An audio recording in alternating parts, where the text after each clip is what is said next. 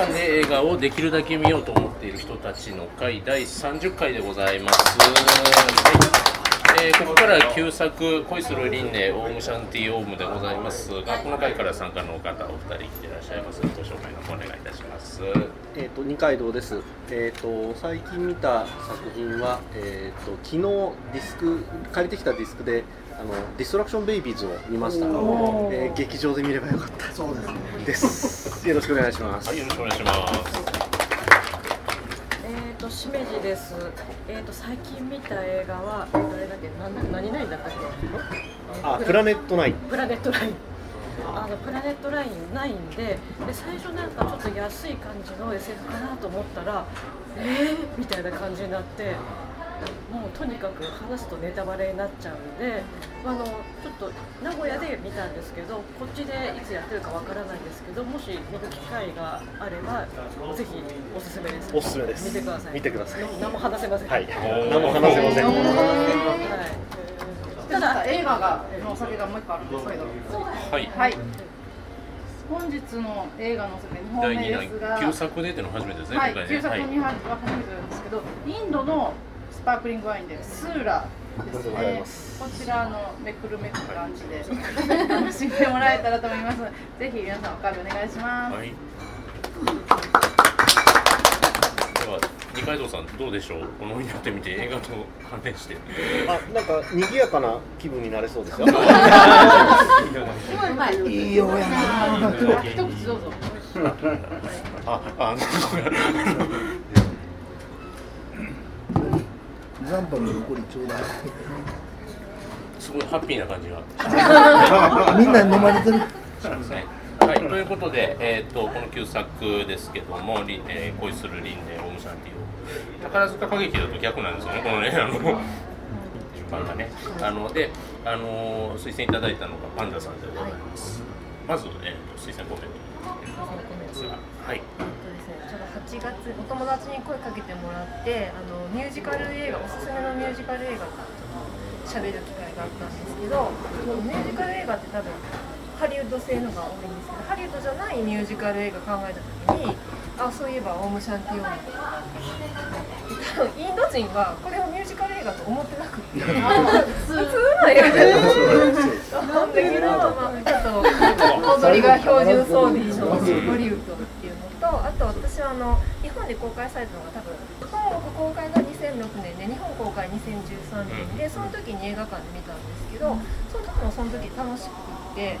でもちょっとその輪廻するあたりとかがむっちゃ強引やなとか思って見つつでも改めて今回見ると割とちゃんと伏線回収してるみたいなのが結構面白かったりとかまあなんかいろんな新しい気づきもあってなんか2回目見れてよかったで多分ちょっと話題出ると思うんですけどたまたま本当に知らなくて今回推薦させてもらって後で調べたらその宝塚歌劇団が舞台化して東京にが1月かな。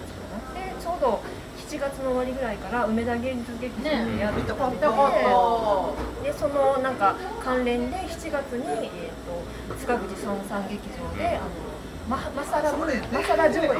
みんなで歌って踊るマサラ上映がシアターセブンでも1週間ぐらいやってた。僕シアターセブンで見てまいりました。マサラ上映とみんなで一緒に踊る踊れるのであのクラッカー鳴らしたりとか鳴り物してもいいしでそれ2013年の時もやったんですけどあの例えばコスプレしてきたらちょっと入場料安くなるとか結構そういうので流行った。ここでやって。感じで、はい。あの見れてこのタイミングで見て面白かったなと思っています。はい、はい、ということですけども、こちらご覧になってきた方どれぐらいいらっしゃいますか？見てないね。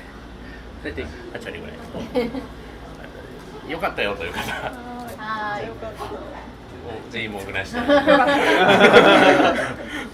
なんだろうねよしあしで語ってあ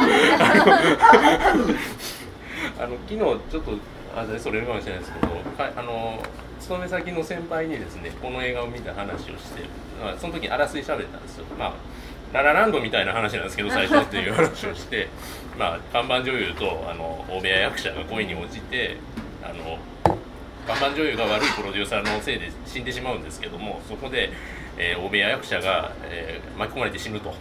ででその瞬間あのあるスターの息子として生まれ変わるんですけどって話してる途中でこれ何言ってんやろってこれほんまなんですよあのご覧になったことなんでこういう話なんです、まあ、そこからうまいこと全部つながっていくんですけどっていうのがすごいパワーやなと思いましたですね。うん。泣いたもんね私はあそこまさか泣いたなんかその生まれ変わりも、あのちゃんとその前前世の時に俺もこんな家に住みたいぜみたいに言ってる大スターのところにちゃんと生まれ変わっててとか、あ回収されてるんだなみたいな。私ちょうどあの時自転車で事故ってっていうか顔すごい怪我してたまま行ったから痛みがなんか自分が痛い痛かろうって思うともう泣いて生まれ変わってきてよかったと思ってまた泣いて。ボーダの涙を流した。感動作あれねインドってすげえなんかいろいろ耳に聞こえてくるのがなんちゅうんですか？えっとヒンディー語でいいんですか？とちょい。ちょい。英語が混ざってくるじゃない。ですか、あっちの人ってみんなそうなんだろうかなんかそこで喋ってんのか。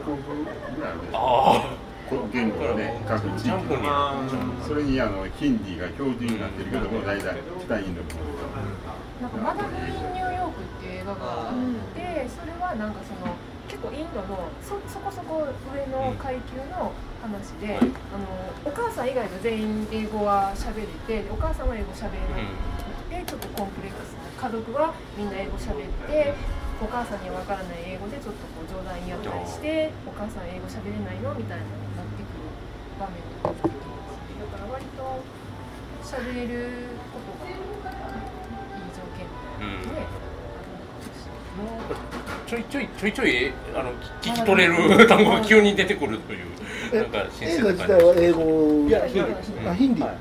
あの「裁き」っていう映画が7月ですか？に公開されてあれが、まあ、インド映画ではあるんだけれどそれのパンフレットの読みかじりなんでちょっと詳しくは原点はそっち当たっていただきたいんですけどあの言語によってマーケットが全然分断されてるらしいんですね。であの今今作のあのすごい綺麗な人。どっかで見たかもなあるなと思ったらトリプレックス再起動の超絶美人なんですね。で彼女の、えっと、ヒンディー語映画のデビュー作なんだそうですね。この作品。名前はどうしても覚えられない。覚えられません。主役の彼女。主役の彼女。あいいねす。るめちゃくちゃ綺麗です本当出てきた瞬間のあのスター感が。もう。めっちゃ美人というか主役のあの男の人ががめちゃ美男美女で主役の人はすごいスターなんですスターなんですよね。でもスター感あったじゃない。いやいや。あれは多分好みですよね。私織田裕二みたいな。あのシックスパックでも涙が出たよね。僕はあのこの回でよく出てくる顔に栄養集まってる系。最初のとか可愛かったよね。あね。のプレミア上映とかの時なんていうそうそう。かなんかなん笑か顔がねジャッキーっぽいんですよ。今の小さと比べるとちょっとなんかそうやねんそうやね。んそこにスター感がそうか。アジアっぽい。であのなんかなんか BL みたいな友達にさ 友達可愛いね。絶対スターになるよ絶対スターになるよとか言われてこうこうやってこう髪をこう触ってこうエリアショピピュってする私あれずっとやってたもんいや可愛いレリアンさんとも喋ってたんですけど、昔のあのなんてムトゥ踊るマハラジャで第一次インド映画ブームやった時は、えこの人がスターみたいなずんぐりむっくりのおじさんやったし、女優さんも綺麗なんだけどちょっとぽっちゃりしてたじゃない。ですか。今はそれがなんかこうだんだん欧米化してきた、その美の基準が欧米化してきて。スーパーモデルみたいなスロインラブだし、みんながそうそうそうスラッとして大体あの主演の女優さんよりも背の高い男優がほぼいないっていうぐらいすごいいいプロポーザルらしいんですよプロデューサーもすごいかっこよかったね。かっこよかったですね。うそうそう最初出てきた時バーってあのもみあげ？ロングロングああの人あのああのあああ悪者の悪者マイクと呼んでる。かっこいいですめっちゃかっこいいでも私あんまり踊れないんだね。踊ってなか。ったなんかそれこそボンド映画でメイン悪役は無理かもしれんけどなんかのブローカーとかで出てきそうな顔つきはしてて なんかねあれかっこよかったですちょっと若い世代のまた流行ってる映画で「スチューデント・オブ・ジーヤー」っていう映画があってそれになるともう本当に男の男の子が平井堅みたいになってるんですよ。なんかインド人だけどインド人っぽくない、なんかどこに出してもまあまあ通じるイケメンがいて、なんか嬉しいような悲しいような。あであのシャーロック・カーンは伝統的なあのインドスターみたいな感じなの？わ割と私なんていうのバタ臭い男前やなって思ったんですけど、もっと若い世代はもっとなんか洗練されてきて小林明っぽいもんね。なんか、うんそうはね、わかるスターとかなんじゃないあのあの人がちょうど過渡期ぐらいのスターなんじゃないかな、その昔のインド男優のそのなんかこうバタ臭いっていうかもうあのベタっとした顔の大きい人と今のこう確立化されてきたあのすいません。ハンナ・アーレンと？か出てそうそう。さっきそういう話してた、あの西洋化してきたスタートのちょうどあの人が過渡期にいる感じ。あそこがまあそこでこうまなんか。まあなんかこうねこう。だってもうターバンしてる。だから彼はまだターバン似合いそうだけど他の男優とかターバン似合わしてああの悪者なんかターバン似合わそうだい。やそれ。はそれ。はそれ。でセクシーなんですよあかんかなこっからもみあげが出ててロングなもみあげが出てていやでもシャーロック・カーンの魅力に釘付けで私毎日あれ。見て踊ってるんですよ YouTube あれ。からね毎日踊ってるんですけど YouTube であれ。を見ながらさ絶対必須なの。はそのシャーロック・カーンがシックスパック見せながら水でちょっと K-POP の なんかミュージックビデオみたいなとこやねけどなんかディスコでどうにかみたいななんか首を斜め下にやってこういうなんかこういうこういうなんかこれはあっちの男性のダンスで定番の動きなんやろうなとか思いながらなんか見てたんですけどぽいぽいのグループダンサーみたいな。音楽がね特にあの生まれ変わってからの現代編に入るともう完全に最近のダンスミュージック寄りの音作りになってますしあれは。過去の30年前の服装とかの方がかっこいいよね彼うん。似合ってる。ジャケット、ね、派手なジャケットになんかきちっとしたスラックスみたいな。生まれ変わりの後のなんか工事現場みたいなやつのなんか映画なんか PV なんかどっちかわかんないシーンあるじゃないですか。あれってマイケル・ジャクソンの PV であんのやなかったでしたっけ？ Black and White かなんかで。なんかああいう工事現場っぽいやつ。あれかな？This is It の一場面で似たようなことないけどちょっとご存知ななんか俺映画見てんねんけど、なんか出てくるイメージが、なんかこうフレディ・マーキュリーがこうしてるようなそんなイメージでもない。違ううん小林明小林明。あその生まれ変わってから主人公が主演男優賞かなんかもらって、パーティーする場面があるんですけど、あれ本当にそのインドのいろんなスターがあ本人役でやっぱ出てて、でオウムシャンティオームってあの一番映画の一番最初にテレビの番組収録しているあれが本当のオリジナルで、それでもともとあったそうあ本当に歌ってた歌らしくて、でそこの歌ってたそのスターとあのディレクターみたいな人が授賞式でも授賞式なんかこうプレゼンター役をやってたし、パーティーにも来てたしみたいな感じであのインド映画もしほんまに好きでいろんな人そうそう出てくるが分かるんやったらああれあの人が出てるのが分かるみたいな。でもあれちょっとインド以外でするんやったらもうちょっと短くてもいい私あれいつまで見てもいいいや、わかるやん、スターが出てくる感じはわかるけど、あんだけ長くしなくてもいいよ。あそこすごい楽しくて、あれ日本やったら、あの多分インドの人たちあれ見ててすごい楽しいやろなって思ったから、そう日本人やったら誰やろうなって思いながら見てたんですよ。そうそうだと思うねんけど。出てきたぐらいの勢いなんやろうって思い私ながら。は全然知らなかったけどずっと楽しかったわその見てんのあまなんかなんかあのちょっと年上目のあのお姉さんの女優さんなんかなみたいな人で、でその男子が全員それひれみたいななんか萬田久子的な感じの人が急に出てきたんかなとかなんかそういう感じ見てたんですけど宝塚に確かにすごい似てるっていうか、宝塚にめっちゃ映えそうやなって思う、うん。あれもどんどん見たよかったどん月星の泉のようにさどんどんスターがさ出てくるステージに出てきてあもういいふれしてるみたいなあの感じがもうすっごい宝塚っぽいなと思ってでも宝塚の予告編を見たらあんまりなんかそそこまでインドっぽくないなんかもっとはインドっぽい感じでやってるのかなとか思ったら行ったらよかったな行きたかったわ監督さんは大絶賛だそうですけどね監督さんは大絶賛だそうですよそうなんですねたまると思うんですよあの文化にですよねハマる絶対ハマるあでもなんか当時の感想をネットで集めてたら、あの見た人が、あの絶対これ宝塚でやってほしいと思ってもうすでに。えーだからその人にとってはもう悲願っていうああやっと見れたみたいな。なるほど。でもそうかまさか宝塚のそのインドっぽいやつでこう踊ってるやつっていっぱい昔からあるから、そのなんかアラビアンナイトみたいな、なんかすごい合うと思う。そこともマッチするでしもそもそもの工業的な考え方も結構似て通底してるのかもね、宝塚の感覚とそのインド映画のそういうマサラムンディの感覚とか、河野一族よりは安心して見れそうな気がする。なんかインド映画は辛辣性高いと思う、あるある。あね、ほん。ま高い。踊りも歌もあってね。そうそう美男美女がいっぱい出てきて。そうなんか男らしい男と女らしい女が出てきて。どんな踊りでも踊るしだからね。今回僕インド映画というものを初めて見ですね。あえまあ初めて。踊るとは聞いてたん。ですよ踊りこんな踊んの？標準的ぐらいじゃないですか。なんか歌詞がセリフにもなってなくみたいな。最後踊ると思うんですよあれなんだっけあミえミリオンスラム。ドッグミリオネア。あれも最後踊ると思わんかった。びっくりしました俺。あれ金魚と運動靴となんかなかった？赤い。ね赤いうん。金。魚えっと運動靴とあった。うん。赤い金魚あれは踊れへんあれだってあれいいのいらん。え違うあれインドインドじゃないの？あ 最初の言い訳合ってた。いいしいいいし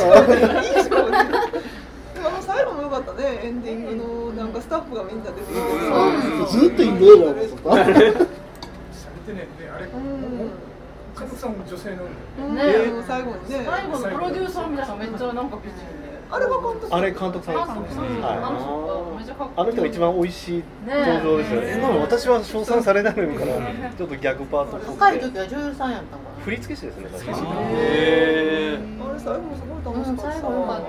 え、なんかほんまに見たことなかった。なかったあれあれはなんかちょっと前流行った次はみんなうまくいくみたいななんだっけ？あきっとうまくいく。とか DJ とかなんかね触れる機会がなかったんですけど僕もこれ初めてです。ちゃんと見たのは。だから多分幸せなんだろうなっていうこんなちゃんとした作え品が。ーと思って。でも長いけど、ダンスシーンとかパーティーシーンとかはもっと長くてもいい。もっと長くてももうストーリーのとこもうちょっと削ってもいい。だからもうさっきと映画とまた別なんだよ。そう。長い映画のね長い映画のからもう長くても見られちゃう、う。ん家で踊るといいよ。踊れないのがちょっと寂しかったね映画館で。家やったら踊れるから。あれは BL で見てもいいよ。私でもすごい一番グッときたのはやっぱりあの BL 感なんやけどああの親友との BL 感がすごい良かった。もうなんラブラブすぎるやんと思って。30年を過ぎてものこうと友情とかもどうあれはまあグッときますよね。あそこはお母さんがすごい最初めっちゃ嫌がられてさ倫理してから。かわいそうだったかわいいそれもその本人だって気づくのもあのスピーチをうん聞いて、ねスピーチそうそうちゃん。と回収してるちゃんとあ全部回収してよかったみたいな、あのレンタルディスクだったんですけど、あの終わそのいきなり本編始まってで、えっと、終わりの後に、えっとまあ、特典映像っていうかそのリストが出るんですその時にどどの曲からどの曲のシーンが見たいですかっていうリストが入ってこれはいい。ってですぐ例のパーティーのとこもうすぐ再生して。確かに。あれは DVD 買う価値あるかも。と思います。だからそういう見方ができるしそう見てくれっていう意図で作ったこれディスク作ったらやっぱいけキャラクター構成がね。そういけるなって。どの曲から聴きたいですかって。いういけるなと思いましたよみんなが好きでよかった。楽しかったまあもうほんまに女優さんが美人やし今はどうなんですか活躍してるあだからもうトリプル X 動にもうハリウッド大好超き絶美人でもうほんまにインドの人は本当に綺麗だと思いますけど、今ちょっと結構ハリウッドに進出してる女優さんが増えてて、プリヤンカ・チョープラっていう女優さんがいて、えー、とバルフィーっていう映画に主演しててでそのオウムシャンティオームのパーティーシーンでも白いミニのドレスでこう出てくる人なんですけど、えっと、ベイウォッチとかそういう結構ハリウッドの映画とかに出てて、ファッションアイコンみたいな。ベイウォッチだったら水着になるんですか？水着じゃなくてのかなね、あの水着じゃなくてちょっとば悪役みたいな感じでフフフって感じで出てくるんですけど。まあ、だんだんこうなんやろ。ボンドガールとか多様化の流れがあるじゃないですか、ねうん。めっちゃ映えるよね。その中でね、あんなに細くてもああいう格好似合うのねあのインド系の衣装がね、そうどっちも。やっぱりでも昔の衣装の方よねやっぱりあそうそうそうそうそう、ねね。うん、昔のあのインド衣装がねすごい似合ってた。でもあの時新人やった新人って書いてあるうん。なんか久々に見ましたねあの新人っていう。昔の日本昔の日本映画でしか見なかった。そうほんまに。え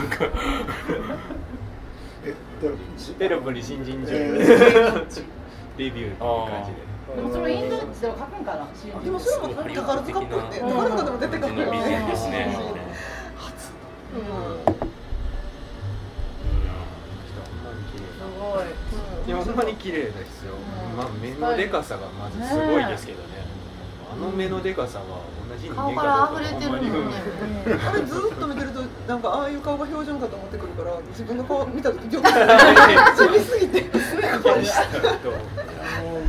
輪廻してからはあの彼女がなかなか出てこないやん、うん。それがいいよね、うん。すぐ出てきたらさ、うん。やっぱり興ざめやけど、うん。なんかその最後の最最後後のの最後の最終兵器になってそうそうそうなんかよくほらなんかオーディション遅れましたってよくありがちやけど なんかその感情もなんかいいよ。ね私輪廻した後で彼女も何かで輪廻してて、で輪廻した同士が出会って恋愛するんかなって漠然と思ってたら、全然そういう話をなくて、よかった。そうじゃないところもいいよねそれがちょっとプリティオっぽい感じのがねなんかあのそっくりさんのそうね。ちょっとチャラい感じが娘可愛かった育てる感じがあって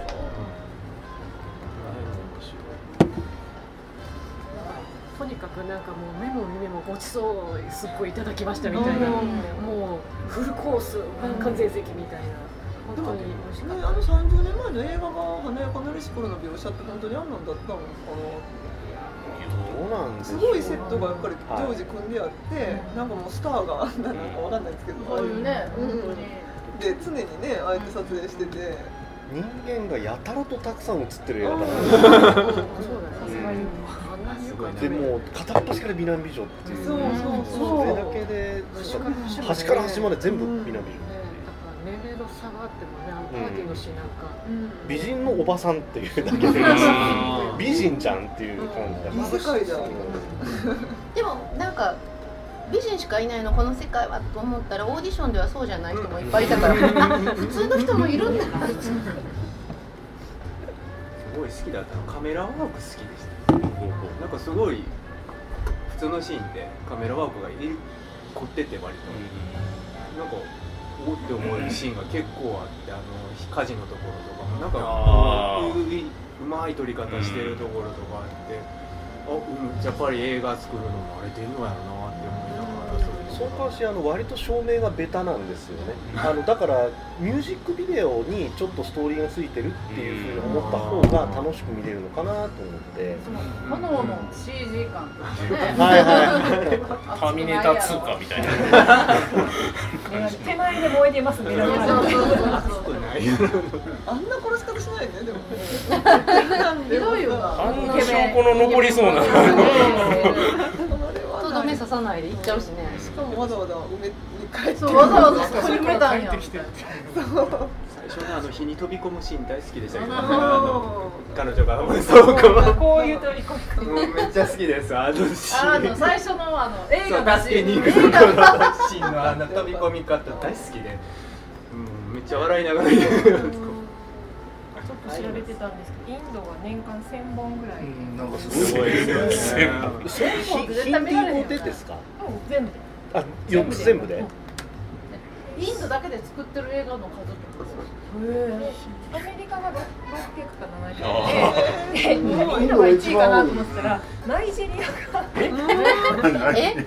ナイジェリアがが実は今世界一の映画で、あそうなの？なんかダントツ1位本数で言うと。でノリウッドノリウッドノリウッドごめんなさいどうぞどうぞいやいやググったら絶対出てきますさばきのパンフレットにもその話とか載ってましたすっごい本数だすごいであの映画館じゃなくて DVD 化するためのナイジェリアほらほらほらほらほらほらほらすごいだからいつかこの映画の回もナイジェリアのやつでメジャーなものって何がちょっと読みますねナイジェリアの1年間の制作本数約2000本だと。要するにでも V シネラってことなんですよね。我々の知ってる言葉で映画館が10巻のみです、えー、10巻？ナイジェリア全部で10巻の映で画入館場料が5000円以上ですよ、ええ？それで2000本？なんかまあちょっとまあ暗いんであの 犯罪防止のために金持ちしか来れないようにしてます。というふうには書いてあるんですけどこの記事ではね。あのただ海賊版の DVD がすごい安いのであの皆さんはそれを見ていると。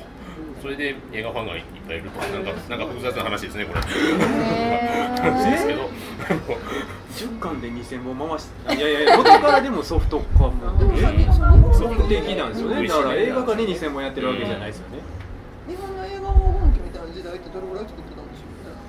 ああいうなんか石原裕次郎的な、全然遠く及ばないと思いますよ、でもインドなんかその今千本っていうそのその中のヒンディー語ってどれぐらいの割合なの4割か5割のはずですけど、なんかね、インドのちょっと P&G 横にあったから、インドに聞いたら、話者はね、ベンガル語の方が多いの、ね、で、やっぱりカーストの低いとこにベンガル語が集中するみたいで、そういう人ら、ってベンガル語の方が多いんかなって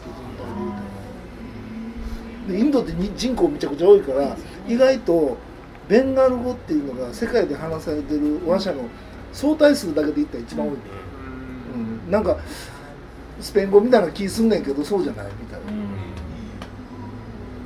10巻しか映画館がないところで2000本の映画が作られてるっていうのは2000本は全て上映されるわけじゃなくて上映されてないものの方がずっと多いっていうことになるじゃないですか、それってやっぱデジタルの時代やから、いろんなであの形で流通するけどでそれが数数えられてるということになるから過去の日本で最盛期っていうのはそういうデジタルで出回るっていうことがなかったから、それやっぱ比べられない、今やから2000本、まあそうよね。作れるそうややもん。なんかナイジェリアで作ってるんだけどマーケットはもう明らかにアメリカになっててアメリカの話になってることもあるマカロニウエスタン的なでもすごい数日でこうサクッと作れるようななんか環境があるのかな、でもまあ日本も昔映画むちゃくちゃ作った時はなんか1週間ぐらいとか3日ぐらいで撮影して、別にあのなんかほんの数巻で上映して、あとはフィルムだけ密かに回ってたものとか怪しいものとか、あの数に入ってないものはものすごくいっぱいあった。あのオウムシャンティオムでもあの使ってなんか虎と戦うあれ面白そうやったあれがね映画になってね。闇出て回って。た虎との開口みたいな飛んだりね。そうそう今も多分あんま変わんないんですけどあの香港映画がね有名なのはシナリオを印刷しないっていう多分同じような状況パクられるからパクられるから。だから当日は手作業だし書いてあったのミスターブーのあのパンフレットに書いてあったのかな。なんか僕もそれ聞いたことですよね。当日にはい全員って渡すだけそれでそれで渡すはいだけでまた回収しちゃうっていう。サモハン金棒がねなんか話いろんなことしてるみたいですけどねだから朝から本読み始まって始まる、うん。撮影がなんかスタ「スター・トレック」の一本ちょうど最近あのワウワコンプラストっていうネット配信で「スター・トレック」の特集やっててちょうどその話題が出ててあのなんと「スター・トレック」の1本目って割とプロデューサーのロッテンベリーがなんか脚本を毎回書き直してたんで香港映画みたいなことになる。それはそれは大変だったと。あの SF 映画でそれをやられて現場はかなわんという話を。映画ですか？ええ。あのテテレビの宇宙大作戦じゃなくて作戦じゃなくてじゃなくて最ミスター加初の映画で藤が出てくる。ミスターまあ、ミスター加藤は出てくるんですけど、映画も一応、ね、ごめんなさい、ちょっと話ずれましたけど、思い出しまして、はい、えー、ね、うん、うん、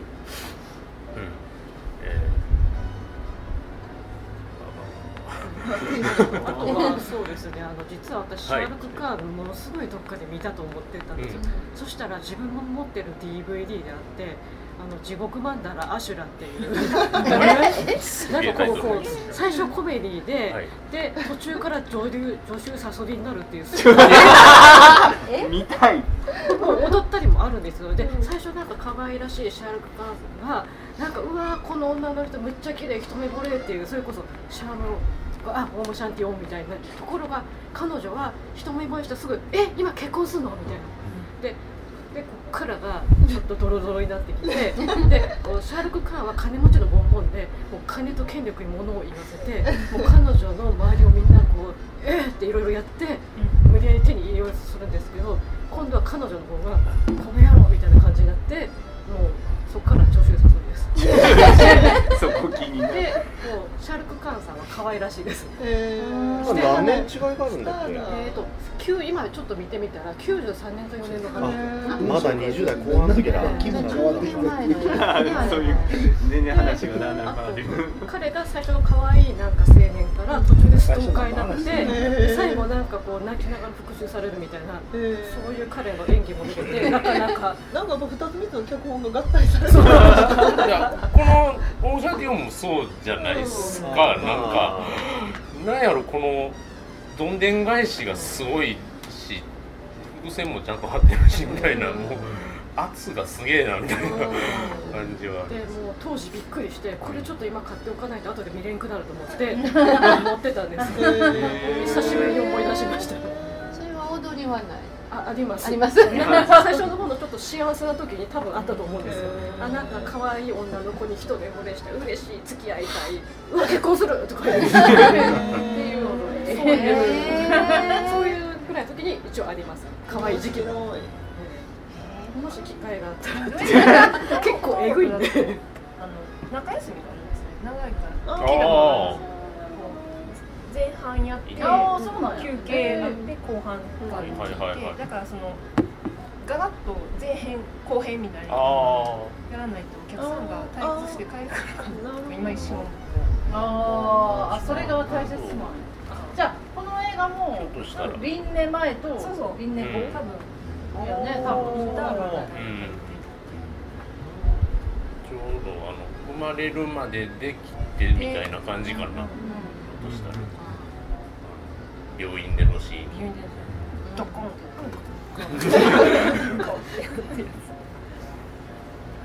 それまでお腹に入ってた子どうだったそうなん。かその辺のね別の別にそこ？に生まれてるのかななん。かこ？の映画見る前直前にバーフバリを見たん。でなん。かリンネがもうナチュラルに頭に「あそうだよね」ってこ？とで入ってきましたバーフバリも面白かったですね。途中で終わりましたけど。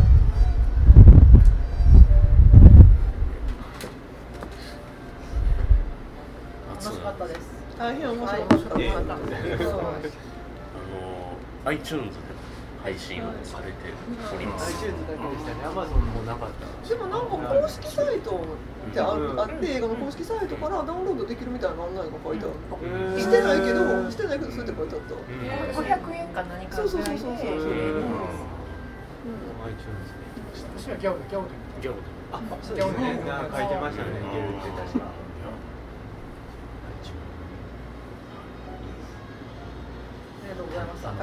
楽しい。はい、恋するリンネボムシャンティオンでございます。ぜひ見ていただきたい。